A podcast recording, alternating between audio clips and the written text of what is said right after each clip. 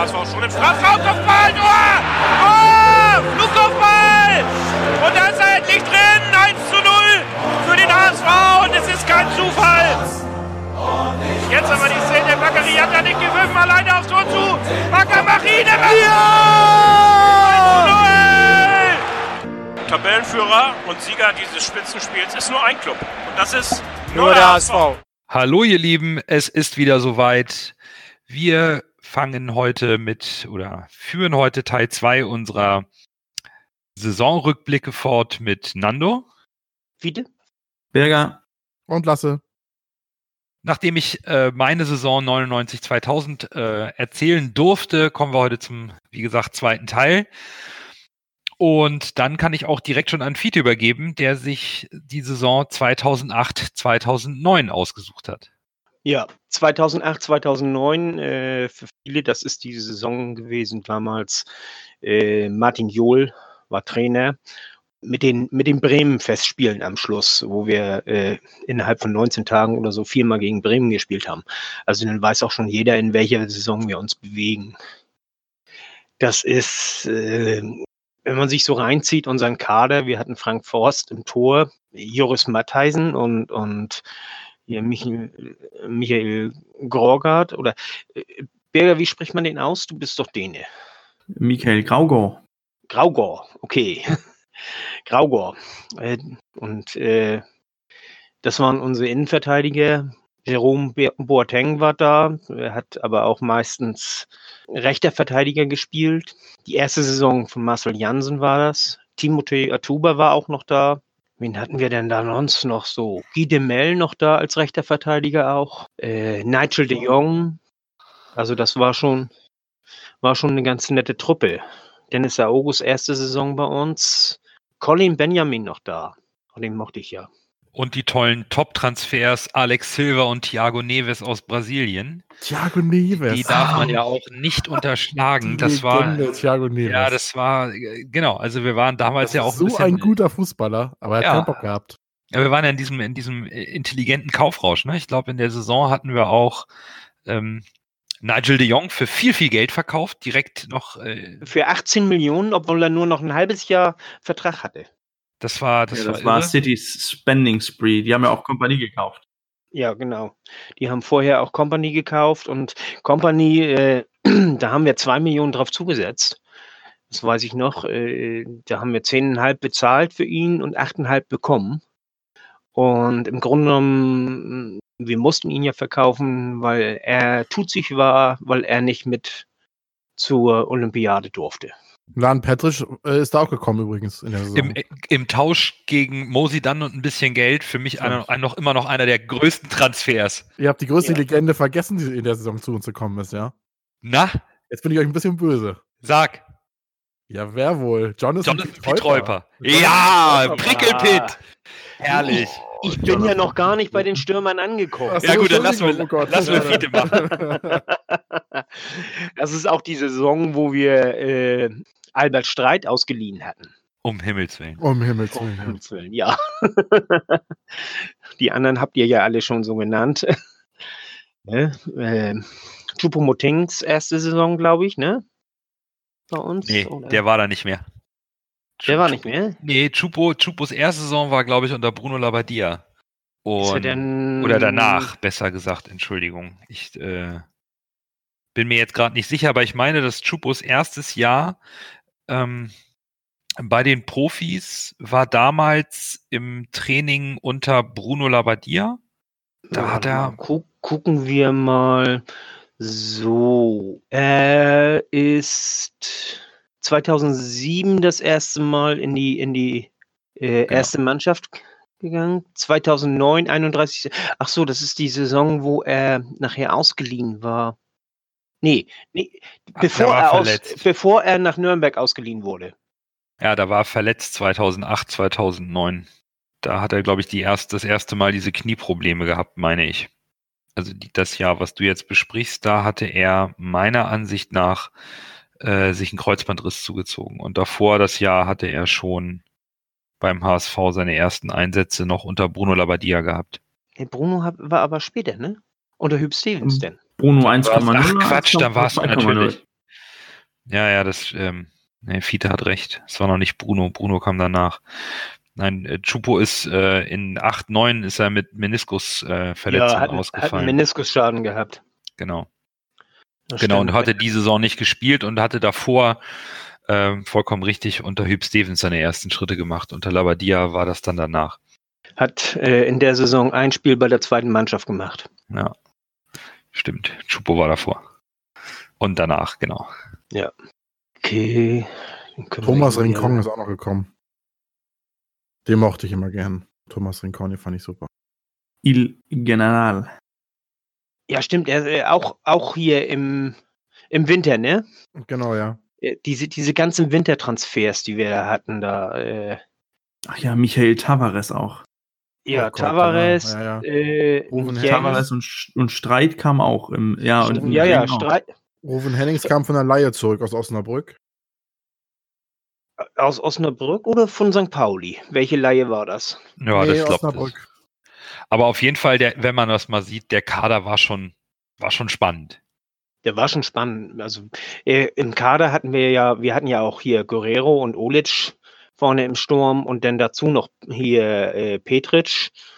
Das war schon eine Hausnummer, fand ich. Ja, Ja. fand ich auch. Also absolut. Piotr Trochowski. Ja, genau. Tro Trotsche noch als Trotsche Trotsche, Trotsches, das war, ich, ich glaube, das war Trotsches bestes Jahr. Und äh, natürlich noch ähm, unser David Jarolim, ne? Der alte, der alte und Recke. Jarolim, ja, genau. Also das war schon, schon eine spannende Truppe. Und Volker Schmidt. Ach ja, Schmidte. Herrlich. Wer? Ja, wurde von der zweiten mal hochgezogen, als wir ein bisschen Abwehrprobleme hatten. Volker Ja. Schmidt. Volker Schmidt? Sagt mir gar nichts. Sagt mir auch gar nichts. Sind wir zu jung oder was, Der- Lasse? Der Ja, hat recht, ja. rechter Verteidiger gespielt. Äh, der wurde dann mal eine Zeit lang hochgezogen, als wir da auf rechts äh, Probleme hatten. Er war auch schon älter, also äh, das und, äh, war Ja, das muss, genau. Also, ja. Und Timo Kunert. Timo Kunert äh, kenne ich deswegen noch, weil der eine dermaßen hässliche Frisur hatte. Wie sagt mein Bruder immer, Hauptsache die Haare sitzen, aber bei dem saß gar nichts an den Haaren. Also der war so potthässlich. also das war schon eine, eine ganz interessante Truppe, muss man ganz ehrlich sagen. Und äh, Jerome Boateng, 19 Jahre alt, der hat bei äh, Martin Jol seine hier Diagonalpässe gelernt. Er hat ja auf rechts außen, äh, nee, hier recht, äh, rechter Verteidiger viel gespielt. Und äh, da hat äh, Jol ihm gesagt, du weißt du was, äh, wenn du nicht mehr weiter weißt, dann musst du den Diagonal nach, nach äh, vorne links schießen. Und das haben die gepaukt bis zum geht nicht mehr. Und, und als er, als die Saison fertig war, konnte er das sehr gut. Das äh, war auch ein großes taktisches Element in unserer, in unserer Mannschaft. Also das war ein großes Plus. Ja, die Spieleröffnung von Boateng war, war überragend. Die Bälle, die er danach ja auch, die ihn ja auch sehr bekannt gemacht haben, diese Spieleröffnung, diese langen Bälle genau in den Fuß, Ja, ja, eben. die waren, die waren beim HSV schon, schon wuchtig. Ja. Also das, das sah damals schon sehr, sehr gut aus, wie, wie Boateng Fußball gespielt hat. Er war ja gekommen als Innenverteidiger, aber Martin Jol hat äh, das eigentlich ganz richtig gesehen.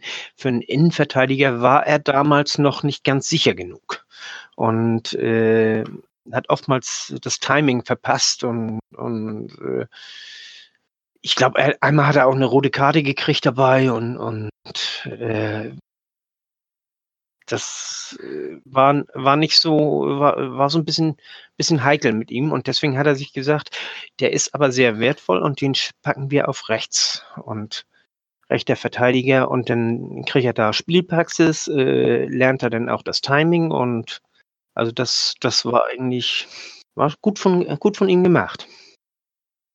Und dann, wie gesagt, also äh, das ist die Saison gewesen, wo Nigel dann in der Winterpause für 18 Millionen gegangen ist. Vor der Saison ist Raphael van der Vaart gegangen. Company ist dann ja auch Anfang der Saison gegangen. Wen haben wir da sonst noch so abgegeben? Das war auch die erste Saison ohne Sorin. Den mochte ich ja auch ganz gerne. Mesut Bretschko ist auch gegangen. Bretschko, Misu ja. Legende. Legende, ja. Irgendwie ja. Mohamed Zidane ist zu Dortmund gegangen im Tausch gegen Petric. Hm, genau. Das war, also das war eine schöne Truppe, muss man ganz ehrlich sagen. Das, Ja, trotz, trotz der Abgänge, ne? Also wenn man, wenn trotz man mit trotz De der Jong, Abgänge, ja. De, De Jong, Van der Vaart, Company, äh, Mosi dann äh, sowas abzugeben und dann den Kader eigentlich äh, aus meiner Sicht sogar zu der Zeit noch zu verstärken, trotz des Abgangs von Raphael van der Vaart. ja das fand äh, ich schon echt gut. Boateng hat mich damals immer in den Wahnsinn getrieben. So weiß ich noch, kann ich mich dran erinnern.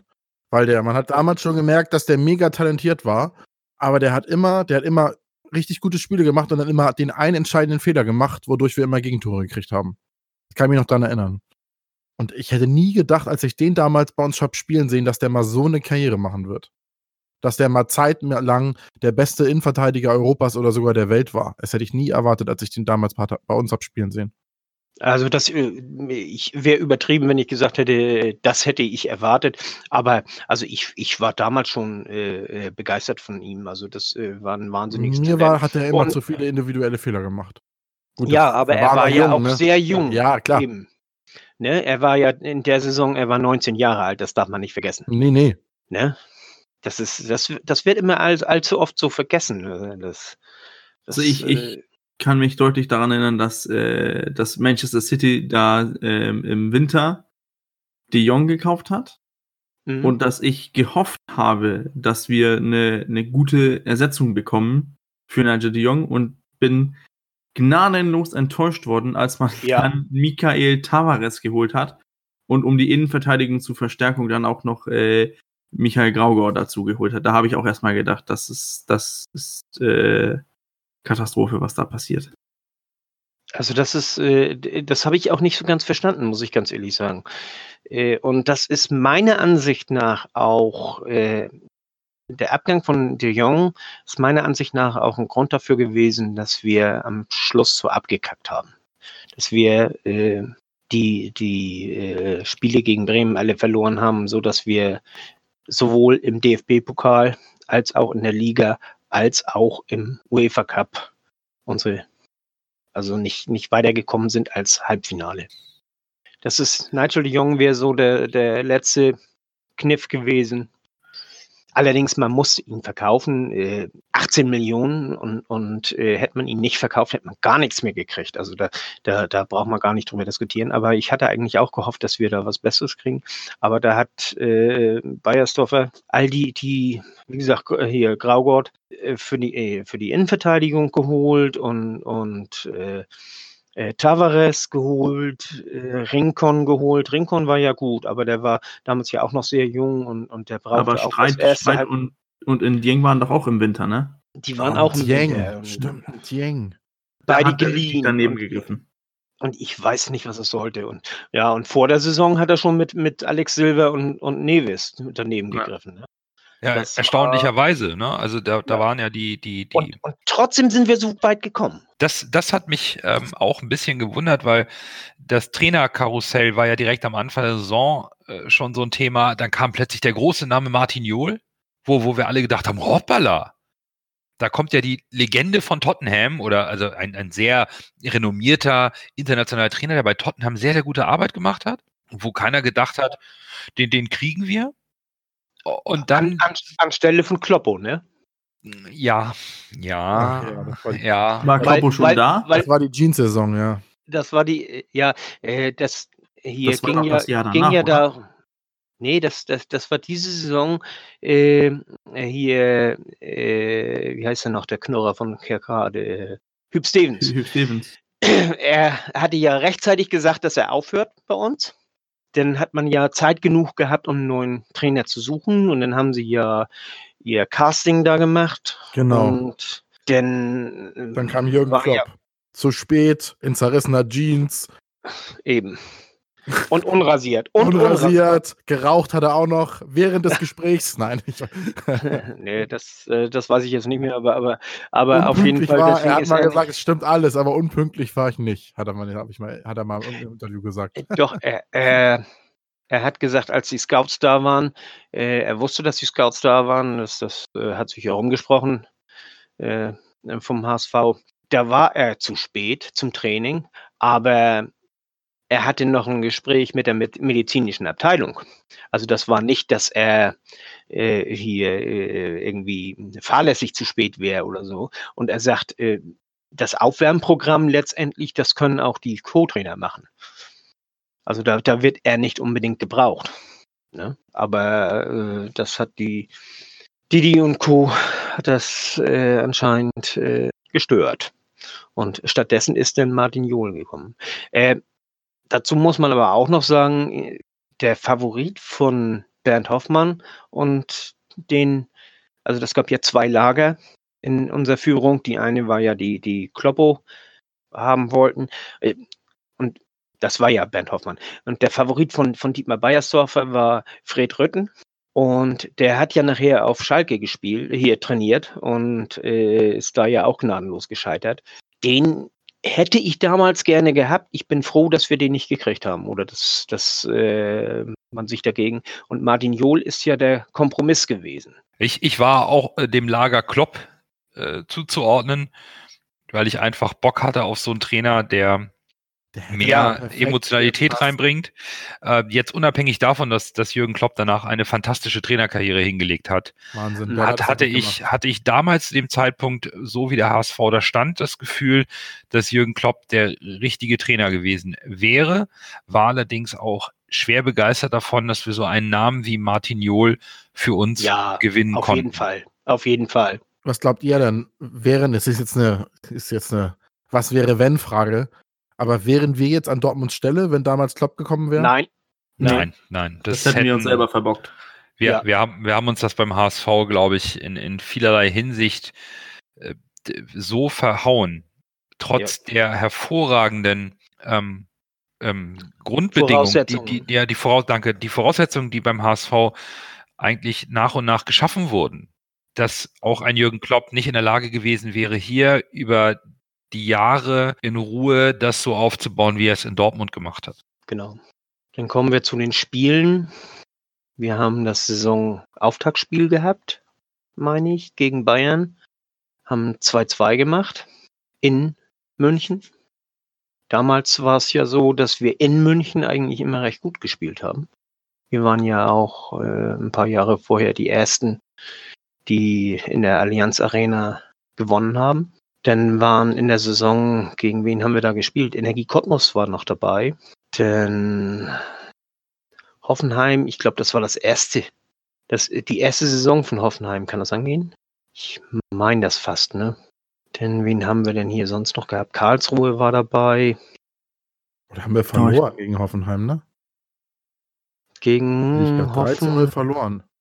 Ich glaube, das war die Ja. erste Saison von Hoffenheim, Ja, wo die Demba Herbstmeister mit- waren und dann Demba, Platz 7. Bar, Obasi, Ibisevic, oh, hatten damals auch eine Ja. geile Truppe. Eben. Ja, aber das stimmt. Also die, die Vereine, die man jetzt noch so namentlich kennt, Bielefeld, Cottbus, Karlsruhe, Mhm. das waren so die Mannschaften ähm, TSV Die- 1860 München. 18, 1860. 1860. Nee, die waren 1860 schon- war in dem Jahr waren nicht mehr weg. Im, dabei. Im Pokal haben wir gegen Ein die Pokal, gespielt. stimmt. wir- Entschuldigung, ja, wir haben einen Pokal gegen 1860 gespielt. Stimmt. 1860 war 99, 2000 noch mit oben dabei, aber die waren da schon. Stimmt, um Gottes Willen, ja. Ja, ja, die waren da Ich habe schon. hier nur gerade eine. Übersicht gesehen, mich selbst gewonnen, aber ist Pokal Bochum. gewesen, stimmt. Bochum auch. Und genau, Bochum und der auch. VfL Bochum. Also einige Traditionsmannschaften, die jetzt. war ins- nicht mehr da, ne? Nee. Nee, Bochum aber. Ja, da, da, also da waren noch ein paar Truppen dabei, die, die man jetzt eher in den unteren Gefilden sucht. Ja. Oh, wie schnell Und sich das. was, was auch ganz interessant ist, äh, wir haben auch äh, damals schon mit der Truppe in Hannover verloren. Wir haben auch damals schon in, mit der Truppe in Berlin verloren. Also äh, wie immer. Ja. In Dortmund haben wir verloren und leider auch in Bremen. Ja, aber das war auch so eine, so eine typische HSV-Saison. Zu Hause lief alles glatt. Ja. Wir, Wir haben hatten jetzt- auch einen, einen Zuschauerschnitt von fast 55.000 Boah, wie Zuschauern. krass. Wie krass. Also Ne? genau. und, und zu- 57 Ja. äh, äh, ist äh, 100 Prozent. Also, das, genau. Das war, das war irre. Also Mit 55, da warst du damals in Europa, glaube ich, schon mindestens Platz. ja, wir waren, wir, wir waren allgemein Top, Top 20, ne? Also das, das Ja, war ich meine, vom. Zuschauerschnitt. Das auch, dürfte- äh, ja, sowohl 55 Zuschauerschnitt, dürftest du richtig weit oben sein. Klar. Ja. Die, das Ding war, war, war unfassbar ausgelastet, hast kaum Karten gekriegt und spielst zu Hause, äh, holst zu Hause aus 17 Spielen 13 Siege. Ich meine, äh, moin. Ja. Äh, Wahnsinn. Absoluter Dann- Wahnsinn, was man da Das Ganze auch Spaß, ne? Ja, klar. So. Wir haben es halt wieder auswärts verkackt. Ja. Und ich weiß also, die, die Pokalspiele und, und UEFA Cup Spiele, wenn du da Karten haben wolltest, also wir haben äh, mit mehreren Leuten haben wir versucht, Karten zu kriegen, haben wir am, hier am Computer gesessen und, und äh, uns um acht eingeloggt, dann um, um Karten zu kriegen. Und äh, Gab das damals schon so Pakete oder waren das alles Nee, Einzelspiele? alles einzeln, ähm, meine ich. ich meine für die Gruppenphase, für die äh, im UEFA Cup. Ah, das Da, stimmt. da konnte man ein Bundle also äh, kaufen. Das, Ja, das stimmt. Das stimmt, das stimmt. Das ist korrekt. Aber ansonsten äh, war es eine riesige Absprache mit unzähligen Leuten, noch eine Karte zusätzlich zu bekommen, Ja. neben dem Dauerkartenplatz, um überhaupt ins Stadion zu kommen, weil die Leute wie verrückt dem HSV das, die, die Bude eingerannt sind. Also wirklich wie verrückt. Also wenn du überlegst, knapp 55.000 bei Heimspielen. Da die, die Ja. Restkarten, die, das, das war dann Ost und West. Also der Rest Ja. war voll. Das ist äh, irre. Das war die, stimmt, das war die Saison, wo wir gegen Nijmegen gespielt haben. Gegen Ajax war ich da, das Heimspiel. Da haben wir, hatten wir zwei oder drei Schüsse an, aus Aluminium und dann gewinnen die noch Ja. durch ein 1-0. Ich meine, Guerrero hat, hat Latte getroffen, Guy sogar auch.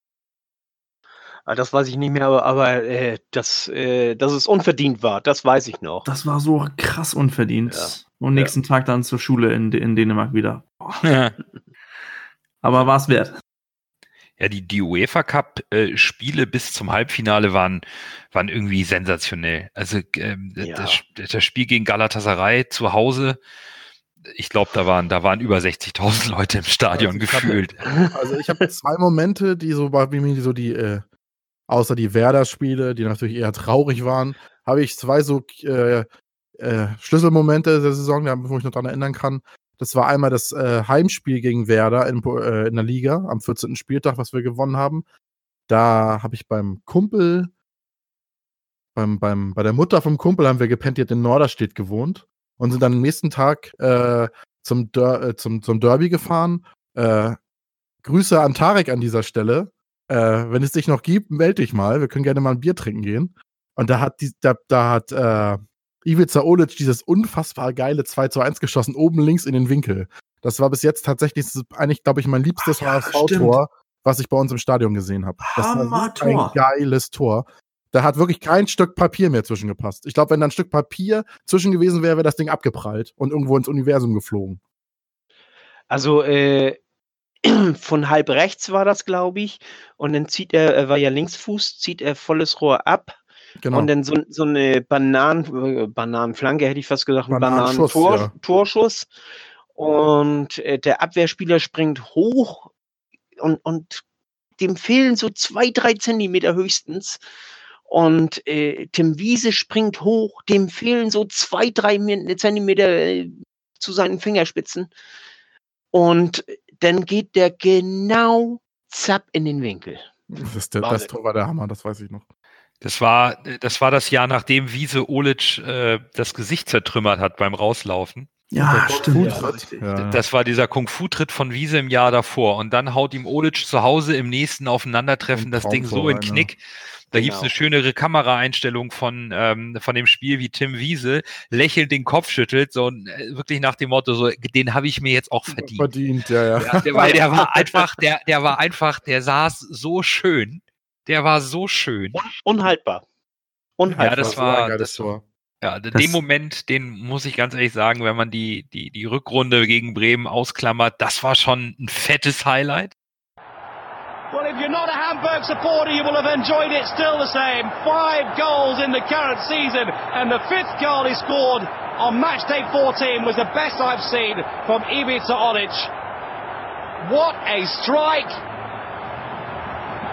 Turns inside, found his position, and there was no room in that top right-hand corner for a piece of paper.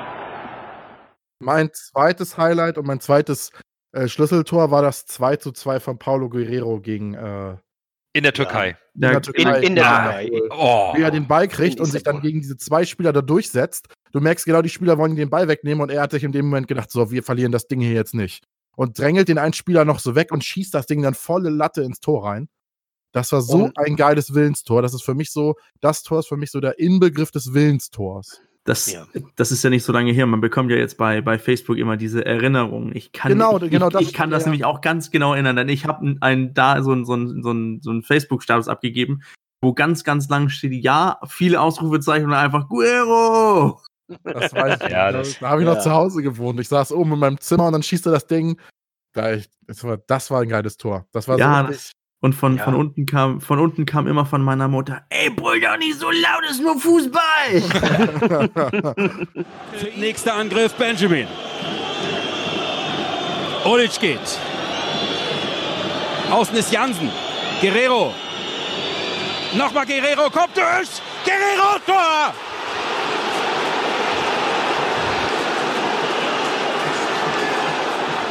Paulo Guerrero war 60 Minuten lang einer der schwächsten beim HSV.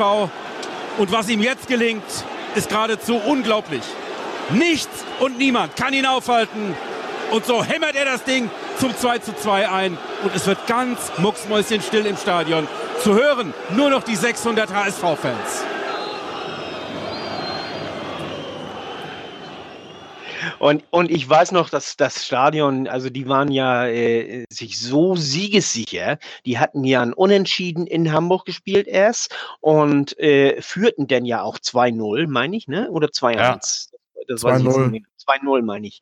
Führten am Ende 2-0 3-2 Heber über, über den Torwart. und, und waren, waren sie so bombensicher, dass die gewinnen und die Stimmung war gut und die Stimmung wurde immer kühler, immer kühler und äh, nachher, also äh, wäre ich da Fan gewesen, weißt du, deutscher Fan, also HSV-Fan, da in Istanbul, ich hätte echt Schiss gehabt, muss ich ganz ehrlich sagen. Die, die waren nämlich äh, sehr heißblütig, um es mal so zu Ja, sagen. du, du musst auch erstmal in so einem Hexenkessel bestehen. Wie Ja. In, in dem alten äh, Galatasaray-Stadion. Das, äh, das äh, Und, war und da, dann ja auch mit, mit, der, mit der ganzen Pyro. Also das war ja, das ganze Stadion war ja orange. Ja, also komplett irre. Und ich glaube, damals haben viele, viele Auswärtsfahrer gerade international das unglaublich genossen. Ich, Ja. ich kenne noch ein paar Leute, die die Höllentour nach City mit dem Auto und Fähre gemacht haben oder mit dem Bus und Fähre. Ja. Und auch Leute, die nach Istanbul geflogen sind, die haben alle erzählt, das war so mega geil. Solche Ja. Auswärtsspiele, dafür, dafür bist du Fußballfan, dafür gehst du auch dann ins Stadion Ja. oder nimmst dir Urlaub. Weil in der Türkei, in so einem Stadion gegen diesen Traditionsverein, in der letzten Minute den Sack zuzumachen, in Nur einem 2-2 hätte K.O.-Spiel. ja auch gereicht, ne? Ja, klar, aber du machst Ja, ja. halt den Sack beim Ja, Konter richtig. zu, weil das 3-2 hättest dann wieder gedreht. Richtig. Mhm. Und also, äh, was da an, an, an Stimmung und Explosionen emotionaler Art da war, das äh, ist schon beeindruckend. Ich habe das Ding nicht live vor Ort gesehen, sondern nur ähm, bei Boris damals noch in der WG. Und ähm, eine komplette Eskalation. Äh, Ja. Absolut irre. Also ich habe es in, in Hamburg gesehen. Ich selber hatte kein, kein hier äh, Sky oder, oder Premiere. Ich weiß nicht, ob da, damals war es, glaube ich, noch Premiere, Premiere Sport, sondern bloß Bundesliga. Und dann bin ich immer nach Hamburg gefahren und dann mit äh, Astrid, mit hier, wie heißt der noch? Äh, ah, den kennst du auch, Nando, hier vom, aus dem Forum. Damals. Äh, Sonderclub Pornobüre oder wie? Du, du weißt schon, wen ich meine, ne? Komm da jetzt nicht drauf. Der, der hat auch eine Zeit lang bei Astrid in hier, äh, war Astrids Nachbar in Barnfeld. Nee, oh, Fuhr, fuhr eine Enduro. oh je. Nee, weiß ich nicht mehr. Ja, ist auch egal. Äh, spielt, äh, und, und noch mit ein paar anderen. Die haben wir immer in Hamburg gesehen, in so einer äh, Premiere-Kneipe. Ich, ich, ich weiß nicht, ob sie überhaupt noch gibt, muss ich ganz ehrlich sagen. Aber äh, das, das war richtig geil. Also da bin ich nach Hamburg gefahren zum Fußball gucken. Auf, Im Fernsehen. Das, das muss man sich mal reinziehen. was, was, ein, was ein Schwachsinn, ne? aber, aber das war geil. Und dann, äh, was auch geil war, äh, dann haben wir im Viertelfinale haben wir ja gegen Manchester City, gegen den großen Favoriten Manchester Spiele City. kann ich mich gar nicht mehr erinnern. Ach doch, ja. Doch, das weiß ich. noch. Und äh, gespielt und äh, da haben wir ja erstmal 1-0 zurückgelegen. Ganz gleich, ich, ich glaube, erste Aktion war das, haben wir ein Tor kassiert. Und danach war das Spiel unser. Das war, die Stimmung war Wahnsinn im Stadion. Und äh, ich weiß nicht, ob ihr euch noch an Rubinho erinnert. Der war Hallo? ja Das war der Äh, große Star von City. Genau, das war der große Star von City. Und Colin Benjamin hat den zur Verzweiflung getrieben. Rubinho wollte zaubern, wollte Flanken schießen und alles. Colin hat ihn auflaufen lassen. Das äh, hat ihn total aus dem Spiel genommen. Fiel Manchester dann nichts mehr ein. Muss man ganz ehrlich sagen. Also das Das war übrigens Steven Ireland, den ihr noch kennt. Erste Minute. Oh ja. ah, ja. Geil, das ist so. Aber wenn man die Namen so hört, ne? Ja, ja. Das ist, Das ist, wer, wer war da noch so bei, bei Man City? warte. Gerade offen. War Didi Hammer noch da oder ist es zu spät? Nee, die, die, die war da, glaube ich, nicht mehr, ne? Der war ja auch Also im, Liverpool. äh, wow, War im Liverpool, Tor war oder? Shay Given. Oh Gott. ja, Der war geil, Shay Given. Dann war äh, Given, Bridge, dann dann. äh, Onua, äh, Richards, Zabaleta, Ireland, Wright Phillips, Wright Phillips, ja. Bellamy, Bellamy. und äh, Sturridge. Ja, das sind, das sind aber noch nicht die ganz, ganz großen Nein. Namen, die man so Nee, von nee, City nee, nee. kennt. Ne? Aber, aber, ja. aber trotzdem, äh, das war schon eine, eine geile Truppe und, und äh, die waren ganz klar der Favorit. Also da hat jeder mit gerechnet, dass die in die nächste Runde kommen. Kompanie war nicht dabei. Durfte der nicht spielen? Hat, hatte der da eine Klausel im Vertrag, dass er nicht Nein, wahrscheinlich war er verletzt oder so. Ne? Ja, im Rückspiel war er dabei. Gesperrt? Ich weiß nicht. Ich Weiß es auch nicht, aber eine Klausel Caicedo, dürfte. also im Rückspiel war zum Beispiel noch Caicedo dabei, Elano, Im Rückspiel haben wir noch bös gezittert. Äh, da haben wir ja äh, 2-1 verloren und äh, das 3-1 hätte eine Verlängerung bedeutet. Und das wollten wir ja nicht gerade in Manchester. Aber jetzt lasst euch mal unsere Startelf auf, auf der Zunge zergehen. Rost, Aogo, Benjamin, Grafgard, Jansen, Matheisen, Jarolim, Pietrolpa, Tochowski, Olic, Petric. ja, mehr geht nicht. Was ist das für eine. Truppe, Alter? Wenn, wenn, du, Vor wenn, du Piet, wenn du Pietreuper hast, ist eh alles im Lack. Ja, da kannst du. Ja, da kann gar nicht mehr gehen. Ah, herrlich. Herrlich, ja. Pietreuper mochte ich. Ähm, Ich auch fand ihn wenn super. er, ich bin ein großer Kerl. Fanboy. Es gibt ja, es gibt einen. Wenn der, wenn der auch noch Tore geschossen hätte, hätte er halt nicht beim HSV gespielt, sondern bei Barcelona. Dem fehlte so ein bisschen äh, Knöpf. Also ja, der hatte auch Beine wie Zahnstocher, also. Ja, also ich glaube, meine Arme sind dicker als seine Beine. Ja. Ja. Aber der war schnell. Der war schnell war und so schnell. Das war, das war schon irre, was der für ein super. Tempo hatte. Ja. Ich, ich fand den auch mega cool. Das war ein ganz, der hatte ein bisschen zu, da war ein bisschen zu hohe Erwartung, weil er in Freiburg so befreit äh, Mhm, aufgespielt richtig, hat ja. und, und getroffen hatte, auch viel getroffen hatte für, für seine Position, hatte man ein bisschen zu hohe Erwartungen. Aber das war dann damals, fand ich, etwas immer das Problem. Äh, Wir hatten dann auch so, äh, auch im Jahr zuvor mit Mosi Dunn, der einfach nur in Mainz funktioniert hat ja. hatte man gedacht, der, der kann alles mit dem Ball. Der konnte, der, der konnte ja. alles, der hatte alles drauf. Der, der, der irre. Aber der hat es nicht hinbekommen, nicht bei Bremen, nicht beim HSV, sein Potenzial dann auf diesem etwas höheren Niveau und mit dem Leistungsdruck dann abzurufen. Das, das hat nicht Auch- funktioniert. Auch nicht in Dortmund, wo er wieder unter Klopp gespielt hat. Auch da hat es nicht geklappt. Er hat es nur in dem kleinen Verein bei Mainz und so ein bisschen ist das dann auch die Geschichte von Pietreuper, der beim HSV nie so richtig da anknüpfen konnte, was er bei Freiburg gezeigt hat, weil die Anlagen dafür auf der Außenbahn, diese Dribbelstärke und dieses Tempo, und diese nie enden wollende Ausdauer. Das erinnert mich heute an Jatta. Nicht vom Körper, aber von der Art her. Ja, Ja, hat einen anderen doch, Körper. ja. Ja, aber die ne- wenn man den Körper jetzt mal weglässt, ja. aber dieses Tempo, dieses Mhm. immer wieder dribbeln, reingehen, reingehen und immer wieder das Tempo anziehen können und den Sprint auch in der 90. Minute noch mit Vollgas. Ich fand den einfach riesig, den kleinen Bengel. Es hat nur leider nicht so ganz hingehauen. Ähm, war ein bisschen schade, aber die ganze Saison stockte ja immer mal so Aber gerade. der hat auch Chancen vergeben. Das, das Ja, hat er auch. Hat er. Der, der Ja, wurde ja, nervös vorm vom Tor, Tor. war ein Chancentod. Das Beste, was man aber, da müssen, das Link, das, das Link müssen wir noch mitgeben, wenn wir bei, bei Twitter posten. Es gibt ja den Jonathan Pitoy Passong. Den kenne ich gar nicht. Nein, das, das, das linken wir noch äh, bei Twitter hoch. Das, das sollt ihr euch mal reinziehen. Das ist klasse. Das hat was. ein Pietroiper-Song, geil. Ja, das gucken wir uns dann nachher mal an. Was da drin war danach noch, da war auch gar nicht schlecht. Ja, Und ja dann gut, da, Paris bei Paris FC und ich habe übrigens auch ein Trikot.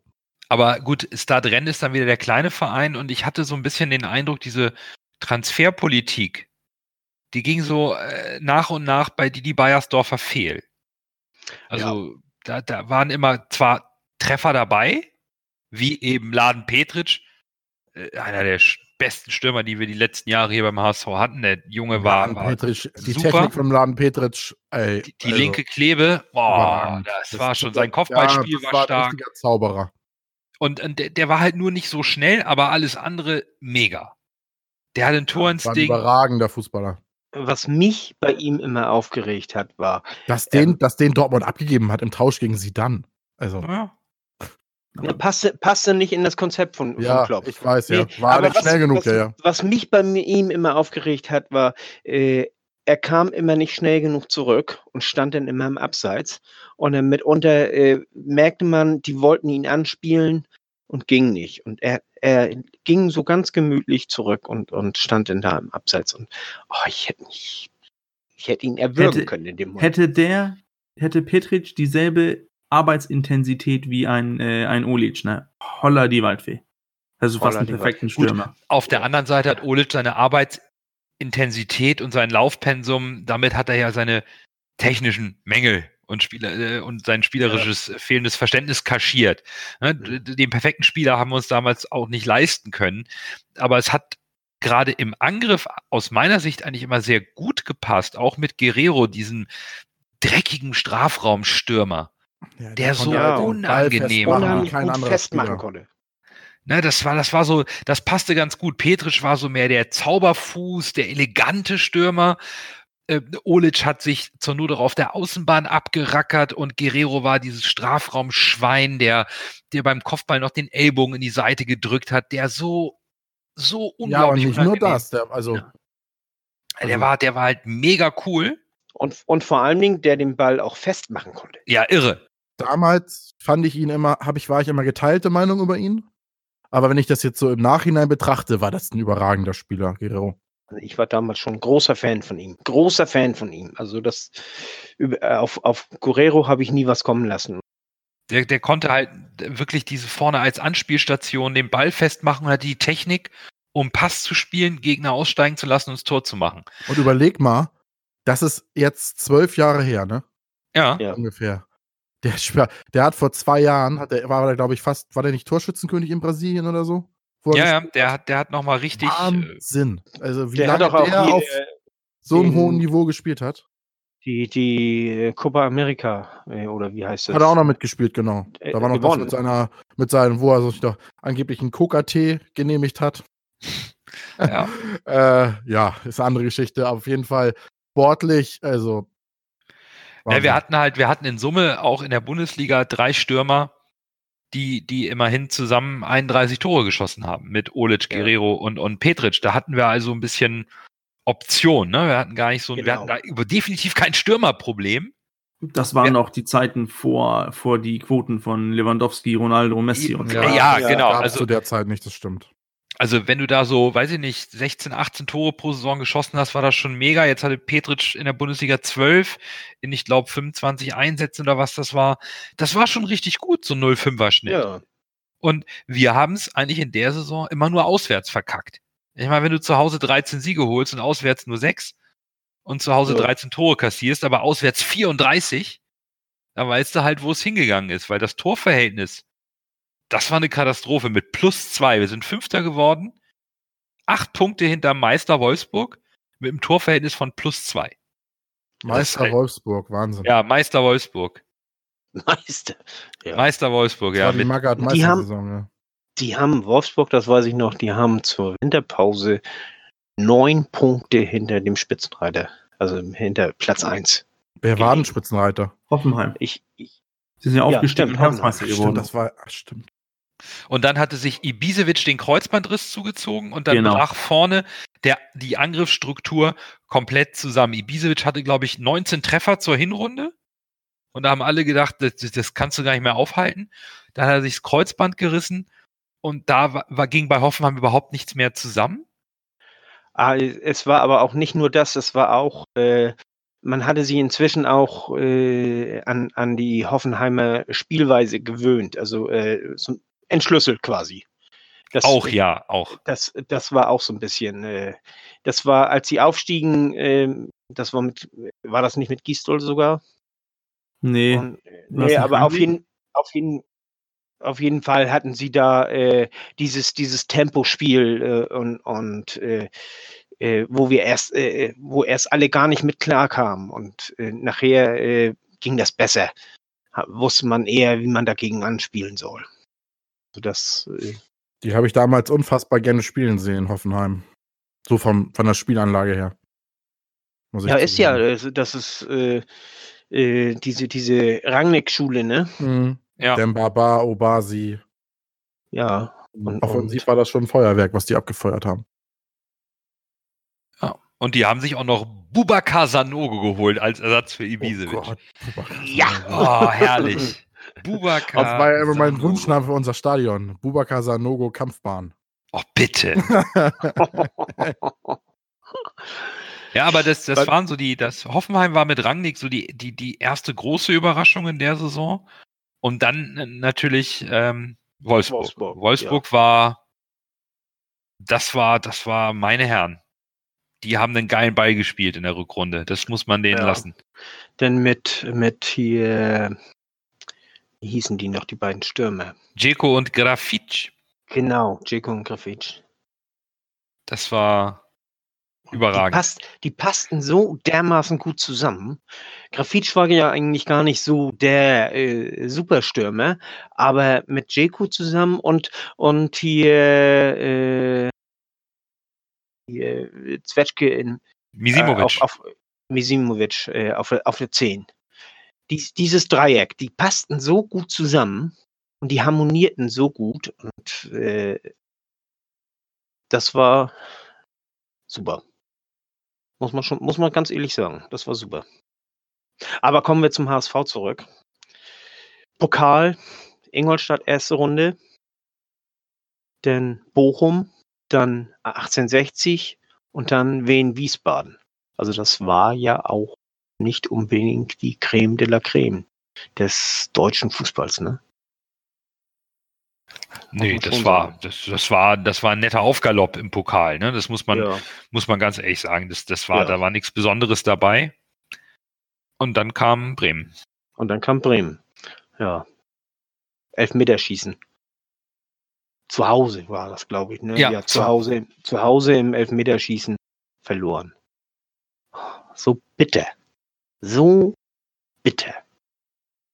Das, äh, ach, ich komme da noch nicht drüber hinweg, muss ich sagen.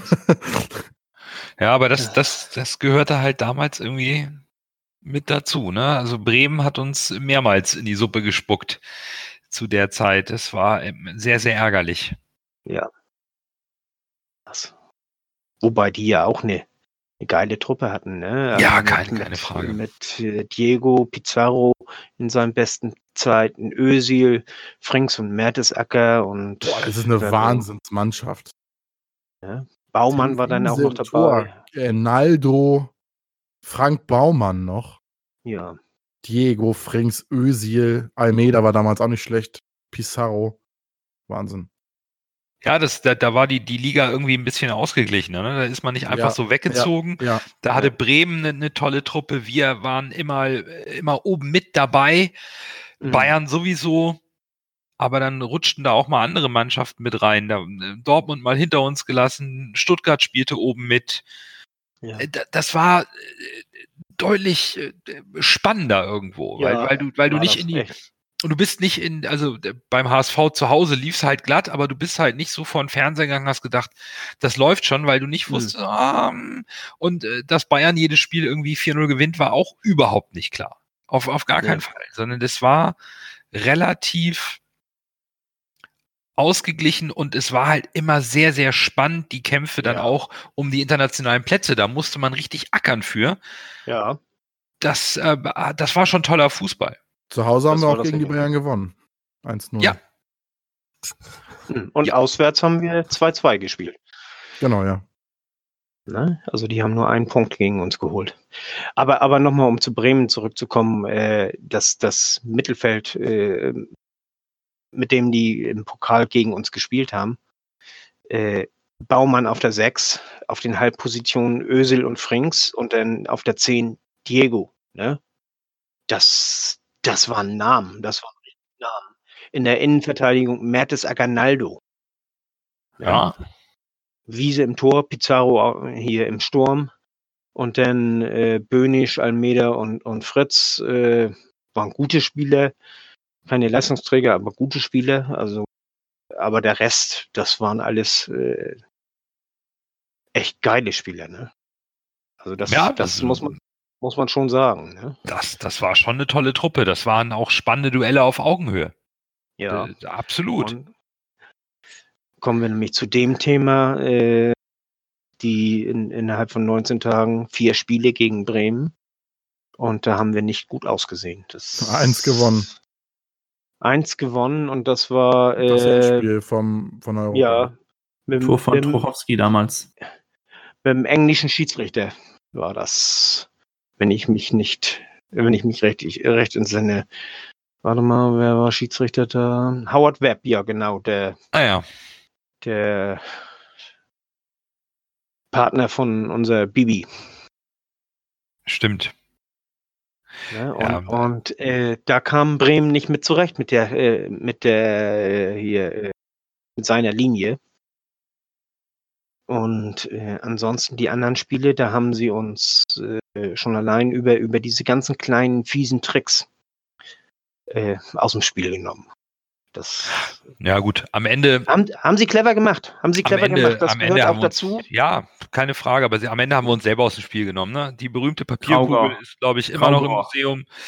Welches Und Spiel war die Papierkugel? Das war das Europa League, Rückspiel Europa League oder UEFA Ja, Cup. genau. Das, das war die Ne? Ach, ja, Nummer. das war das 3 zu 2, ne? Nee. das, Jetzt das 3-1. Herrgott, Schiede. nee, das stimmt, das war das 3-1, genau, du hast recht. Also das war die, die, das war im Endeffekt, war das die Von Entscheidung. Baumann, das 3-1 von Baumann nach der Ecke, genau. Und ähm, nee, Freistoß und dann. Ja. Eckball. Er hat, Eckball. Er Nee, hat Eckball, den, stimmt. Die Papierkugel hat, der Ball hat die Papierkugel berührt und dadurch ist es ins Ausgerollt und dann gibt's Eckball, genau, stimmt. Genau. Ich meine, davon mal abgesehen, dass du einen Eckball auch mal verteidigen kannst, aber es war so ein bisschen Ja, Symbolisch, Alles zusammengekommen, ja. äh, ne, für, für, für Ja. diese drei, drei, ähm, oder für die Bremen-Festspiele oder nicht so festen Spiele, war das so ein bisschen symbolisch, dass da auch noch so eine scheiß Papierkugel von der Choreo ähm, dazu führt, dass wir Von diese der Eck eigenen Choreo. Also oh, das war, das war halt, ähm, das war richtig bitter. das war super bitter und die Saison wäre, die hätte auch noch richtig schlimm enden können für den HSV. Muss man, das muss man auch nochmal betonen. Es gab tatsächlich aus meiner Sicht am Ende noch ein Happy End in dieser Saison. Ja, ja, aber da kommen wir gleich zu. Noch sind wir erstmal bei den Bremen-Spielen. Ähm, was mich, was mich so, so äh, frustriert hat, muss ich ganz ehrlich sagen, das waren diese, diese. Äh, ich habe uns immer benachteiligt gefühlt von den Schiedsrichtern, will ich ganz ehrlich sagen, und auch von der Öffentlichkeit. Das, äh, und das, das haben die Bremer, auch äh, Klaus Alofs und, und äh, Thomas Schaaf, die haben das auch ganz gezielt gesteuert und die haben sich äh, über alles von uns tierisch aufgeregt und äh, in dem einen Spiel, ich weiß nicht mehr welches Spiel das war, ich glaube, das war in der Liga, kann das angehen. Äh, auf, jeden- auf jeden Fall, äh, wo Jarolim die rote Karte gekriegt hat. Und äh, das war ja, äh, er hat, hat äh, ich glaube, äh, Diego oder wen hat er an der Außenlinie gefoult und, und das war eine gelbe Karte, ja, das war ein Foul, das war ein taktisches Foul, das war auch nicht äh, ganz ohne, aber es war niemals eine rote Karte, aber das war direkt vor der Bremer Bank und die haben ein Hallo gemacht. Der Schiedsrichter hat das gar nicht, hat es gar nicht anders gewagt, als, als da rot zu geben. Und was ich so typisch fand, war, äh, im Nachhinein, äh, die, die Bremer, die regen sich noch so auf, äh, obwohl man im, im, im Spiel schon sehen konnte, nachdem er die rote Karte gegeben hat gegen Jarolim, da haben die erstmal gegrinst alle und äh, da haben die sich gefreut. Aber anschließend haben die sich noch so drüber aufgeregt und dann wurde Dietmar Beiersdorfer in der in der Halbzeitpause gefragt, ob das denn eine rote Karte war. Und er druckste dann so rum. Ja, ähm, ja also sagen ich hätte sie nicht gegeben. Und anstatt klar zu sagen, nee, das war niemals eine rote Karte, das war gelb, kann man geben. Aber ansonsten, da hat der Schiedsrichter sich einfach nur von den Bremern beeinflussen lassen. So, so, sowas erwarte ich denn auch von einem Sportdirektor und das kam von uns nicht. Das und, und äh, Du meinst, das, du meinst, das hat sich so ein bisschen auf die Mannschaft auch übertragen, diese ja, Denke. Und ja, alles, alles. Äh, ne? und, Didi war nie Ja. so bekannt dafür, der, der große Lautsprecher in der Presse zu sein, was, was Nein, diese. Härte nach außen gegenüber anderen Vereinen oder Schiedsrichtern angeht. Da haben ja andere off Offizielle oder Funktionäre da eine ganz andere Linie gefahren. Das machte Didi und äh, auch immer ein Stück weit sympathisch. Das machte ihn relativ beliebt, Ja. weil er immer ruhig und sachlich blieb. Das machte den HSV immer recht, ja, so ein bisschen auch attraktiv, ein bisschen sexy, dass die guten Fußball spielen und ruhig in der Öffentlichkeit auftreten. Aber es führte eben auch dazu, da bin ich ganz bei Fiete, äh, dass zu wenig Reibung und Leistungsgedanke entstanden ist, dass man nicht äh, aggressiv genug die letzten ein, zwei Prozent angegangen ist, die vielleicht gefehlt haben, um was zu reißen. und es führte auch dazu, dass in der öffentlichen Wahrnehmung äh, die Leute dann gemeint haben, ja, also wenn äh, Dietmar Beiersdorfer noch nicht mal der Meinung ist, dass es äh, äh, hier äh, klar äh, keine rote Karte ist, dann wird das wohl eine rote Karte gewesen sein. Ne? Mhm, ja, also genau. das, ist, das, das äh, so beeinflusst man nämlich auch die, die öffentliche Meinung. Ja? Und das hat wir, wir, genau, wir waren ein bisschen zu, zu brav in der, in Ja, der öffentlichen Ähm, Ja. Darstellung. Und ich weiß auch noch in einem Spiel, äh, da grätscht äh, Almeida gegen Olic von hinten.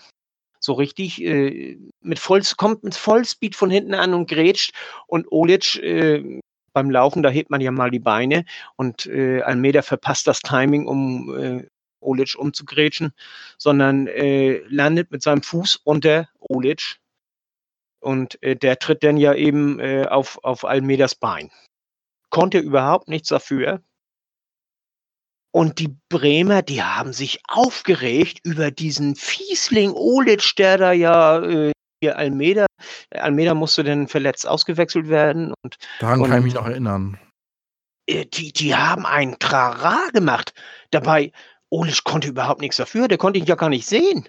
Der kam von hinten angegrätscht, so richtig, und dann so, so unten wollte er dann hier äh, Olic umtreten und Olic äh, hebt im, im letzten Moment quasi das Bein, weil er ja eben am Laufen ist. Ne? Beim Laufen hebt man ja mal Bein, äh, das Bein und äh, sieht ihn auch gar nicht, konzentriert sich voll auf den Ball und als er dann das Bein wieder senkt, da ist dann plötzlich Almeida unter ihm. Und, und das hat Bremen richtig voll ausgeschlachtet. Anstatt dass wir uns da in dem Moment aufgeregt haben, dass Almeida äh, hier Olic da von hinten so brutal abgrätschen wollte, war das in der öffentlichen Wahrnehmung dann nachher, äh, dass Olic der Böse war. Und, und das fehlte uns wirklich in dem Moment. Diesen ganzen vier Spielen. Und ich glaube, das ist so der, der letzte eng gewesen, Ja, man muss dann leider zugeben, Bremen wollte es mehr. Ja, und, und Bremen war cleverer. Ja. Ne? Ob sie es mehr wollten, weiß ich nicht, aber cleverer waren sie. Ja. Ja, man hatte so ein bisschen das Gefühl, der HSV ist damit zufrieden, dass man in, in den Halbfinals stand. Man muss ja aber auch leider sagen, ich sage jetzt was, was mir schwer über die Lippen geht, dass Tim Wiese damals zu der Zeit in Drucksituationen ja auch ein Weltklasse-Torwart.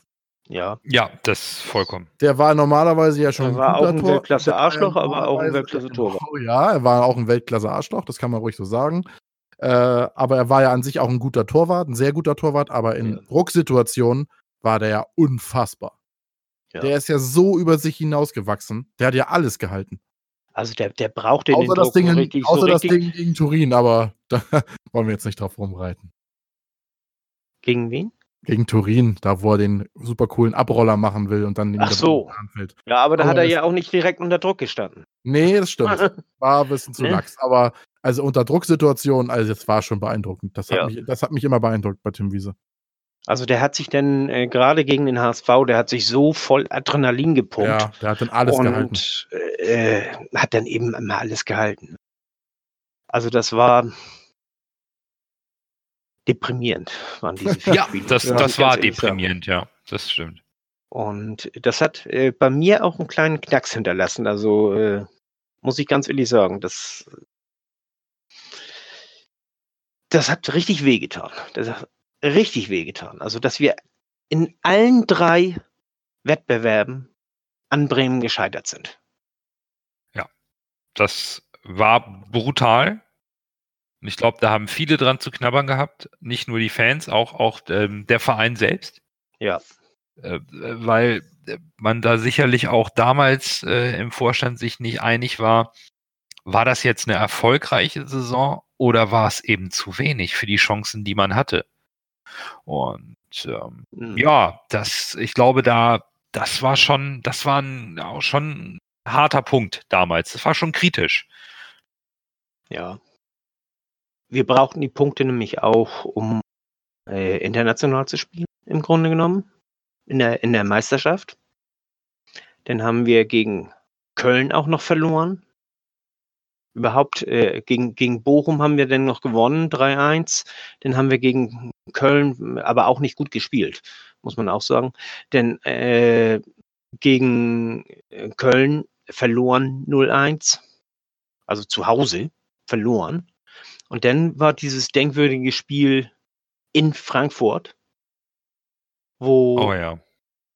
Trotsche aus dem Abseits noch äh, Das war keine Abseits. Es gab keinen Videobeweis, es war kein Abseits. In der 93. Minute am 34. Spieltag gibt es keinen Abseits. Ich wollte gerade sagen, das war doch kein Abseits. Das gab keinen. also, ah, Okay. herrlich. Ich glaube, das war, das war der, das war, irgendwer hatte diesen Spruch gebracht. Am letzten Spieltag, in der 93. gibt es keinen Abseits. Der, Ja. der, der war einfach, ich meine, das, das, das war halt eine ungünstige Situation, klar, wir haben davon profitiert. Aber irgendwo war das für mich auch das Happy End. Wir hatten es einfach in dem Moment auch verdient. Wir haben eine tolle Saison Ja. gespielt. Und Ja. es wäre bitter, es war bitter für Dortmund, die sind nicht in UEFA Cup gekommen mit Klopp. Aber wir hatten es irgendwo einfach auch verdient.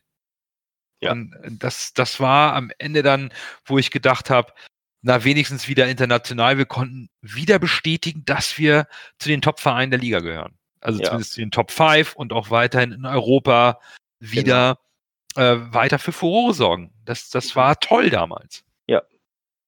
Da hat übrigens in dem Spiel hat Jarolin ein Tor geschossen. Da mag man sich kaum ausgleichen. Ja. Ja, der gute Jarolim, ne? Gelbe Karten hat er sich geholt, Fouls hat er gezogen und unermüdlich hat er gearbeitet. Und er ging mir so tierisch auf die Nerven mit seiner Spielverlangsamung. Ich weiß, dass alle ihn immer gefeiert haben. Ich habe immer gedacht, boah, Spiel ab, anstatt auf den Gegner zu warten und dich fallen zu lassen.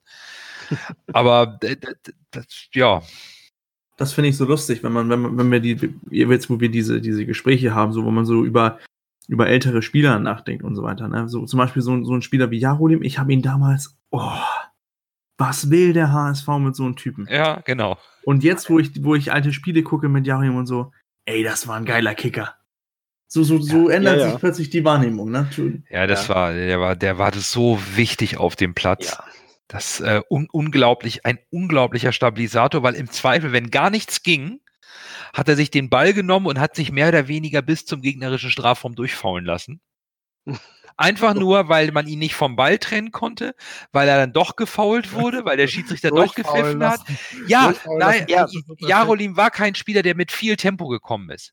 Der, Nee. da- das hat er nicht gemacht. Ja. Aber dem hast du den Ball nicht weggekriegt. Ich und dann ging er zehn Meter nach vorne und dann das wurde- bildlich vor. Ja, aber das, das gefühlt, gefühlt war das immer so ja, ein es war bisschen. wirklich so, Ja. ja. Er hatte Und schon, hat- Fall, er hatte schon hat- Fallsucht. Also, Aber der hatte auch Nein. an den richtigen Zeitpunkten. oder oder auch er hat sich geschickt faulen. Er hat sich geschickt faulen lassen. War nicht auch Ja. der gefaulte Spieler der Bundesliga? Ja, der hat, der hat die, der war der weiß gefaulste Spieler der Bundesliga und äh, zu Recht. Weil wenn man zu blöd ist, ihm den Ball abzunehmen, dann muss man ihn halt faulen. Aber er hat das natürlich auch ausgekostet bis zum letzten Tropfen. Ne? Ja, Und das ging mir, das ging Aber- mir dann manchmal schon auf den Sack. Ja, klar. Aber äh, viele haben immer behauptet, weißt du, äh, äh, das wären alles Schwalben gewesen. Und das stimmt nicht. Er ist immer getroffen worden und hat sich dann eben, es ist leicht gefallen, ja. Genau. Aber- also Aber auf der anderen Seite, äh, um nochmal auf Bremen zurückzukommen, Diego brauchtest du nicht immer treffen, um, damit er fällt. Ne? nein, also Und Jarolim da, war. hat kein, und da hat keiner was gesagt. Also, Nein, nein, nein. Ja, klar, Di- Di- Diego war halt ein Offensivkünstler, da war das immer böse. ja. Und, und Jarolim war halt ein fleißiger Arbeiter, und, aber der war für die Stabilität beim HSV unglaublich wichtig. Eine Ja. tolle Führungspersönlichkeit auf dem Platz. Die Binde passte ihm nicht so gut, aber er selber als, als, als Antreiber, das war schon, der hat einfach nicht aufgegeben. Das war so ein bisschen wie Olic, hat mir gefallen. Und was man auch nicht vergessen darf, er war ein Musterprofi, an dem konnten sich alle orientieren. Als er aufgehört hat noch, mit, mit äh, was war, er, 34 oder so, äh, als er sein Trikot noch ausgezogen hat, weißt du, und dann sahst du sein Sixpack da. Ja, das, Also das, der hat Da hieß das- kein kennst du- Gramm Kennst du Speck. dieses Hulk-Foto? Weiß ich Äh, jetzt. Es gibt so ein lustiges Hulk-Fotomontage. Äh, da ist äh, Jarolim, der ist so grün eingefärbt und er sieht original aus wie der Hulk. ja gut, Jarolim war, Der war Jarolim, so krass trainiert. Da, Ja, da, das, da ist ja Robert Lewandowski äh, ein, Sch- Schulknabe gegen. Ja. ja, wir haben ja in, den- in, den- in, den nächsten, in den nächsten Folgen haben wir noch so, ein- noch so ein Phänomen an, an ähm, Musterprofi Durchtrainiertheit. Das kommen wir ja auch noch. Ja, ja. Aber, Jarolim war tatsächlich ein absolutes Phänomen. Was, Ailton oder wer? Ja, genau, genau. Ich dachte, wir holen noch mal die Saison von Lasse auf dem Bolzplatz raus. Nein, ähm, aber äh, David Jarolim war sicherlich ein, ein, ein Anker in, der damaligen Zeit beim HSV, an den man gerne zurückdenkt. Ein, Bolzplatz. Kann ich mich noch daran erinnern, ich, äh, wo wir gerade über das 3 zu 2 gegen Frankfurt ges äh, gesprochen haben. Ich hatte irgendwie an dem Tag keine Zeit, das Spiel zu gucken. Und dann, äh, weiß ich nicht, habe ich noch später Leute getroffen, die da waren und die waren ziemlich gut gelaunt. Ja, das kann ich mir vorstellen. da kann ich mich noch genau dran erinnern. Ja. Ja, also Die ich, kamen ich gerade zurück aus Frankfurt, auch hatten auch ein, zwei, ja, Wasser getrunken, sag ich mal. Äh, die waren, äh, die hatten gute Laune. ja, das war, war ein tolles Happy End und ein guter Saisonabschluss, würde ich sagen. Und wir brauchten das Tor. So Die, oh. Definitiv. Ja, und dann letztendlich, wir sind Fünfter in der Liga geworden. Wir sind im Halbfinale des, äh, UEFA, äh, des DFB-Pokals gewesen und im Halbfinale des UEFA Cups. Also im Nachhinein, das war eine sehr erfolgreiche Saison. Kann man sagen, was man will. Sie hat viel Spaß gemacht, bis auf diese 19 Tage. Die haben keinen Spaß gemacht. Und Spaß gemacht hat, glaube ich, auch die Folge heute, um mal ein bisschen zurückzuschauen und über auf diese Jo. interessanten internationalen Spielzeiten zu schauen. Und es folgt ja noch direkt die nächste Saison, die dann Bürger vorstellen wird in der nächsten Folge. Ich würde sagen, für heute war's das. Nach dem Bremen-Festspielen ist vor Bürgers Saison 2009, 2010. Kommt gut durch die Woche, bleibt gesund und bis dahin nur der HSV. Chanté, on a chanté Jonathan. On a chanté Jonathan puis trois pas. Diagana Christelle. On a chanté, on a chanté pour Jonathan. Jusqu'à chanter Jonathan puis trois pas. Aziz Nikema. On a chanté, on a chanté pour Jonathan. Blindé l'international. On a chanté Jonathan puis trois pas. On a chanté, on a chanté pour Jonathan. Flamme a chanté Jonathan puis trois pas. Kuroko le Bukanza.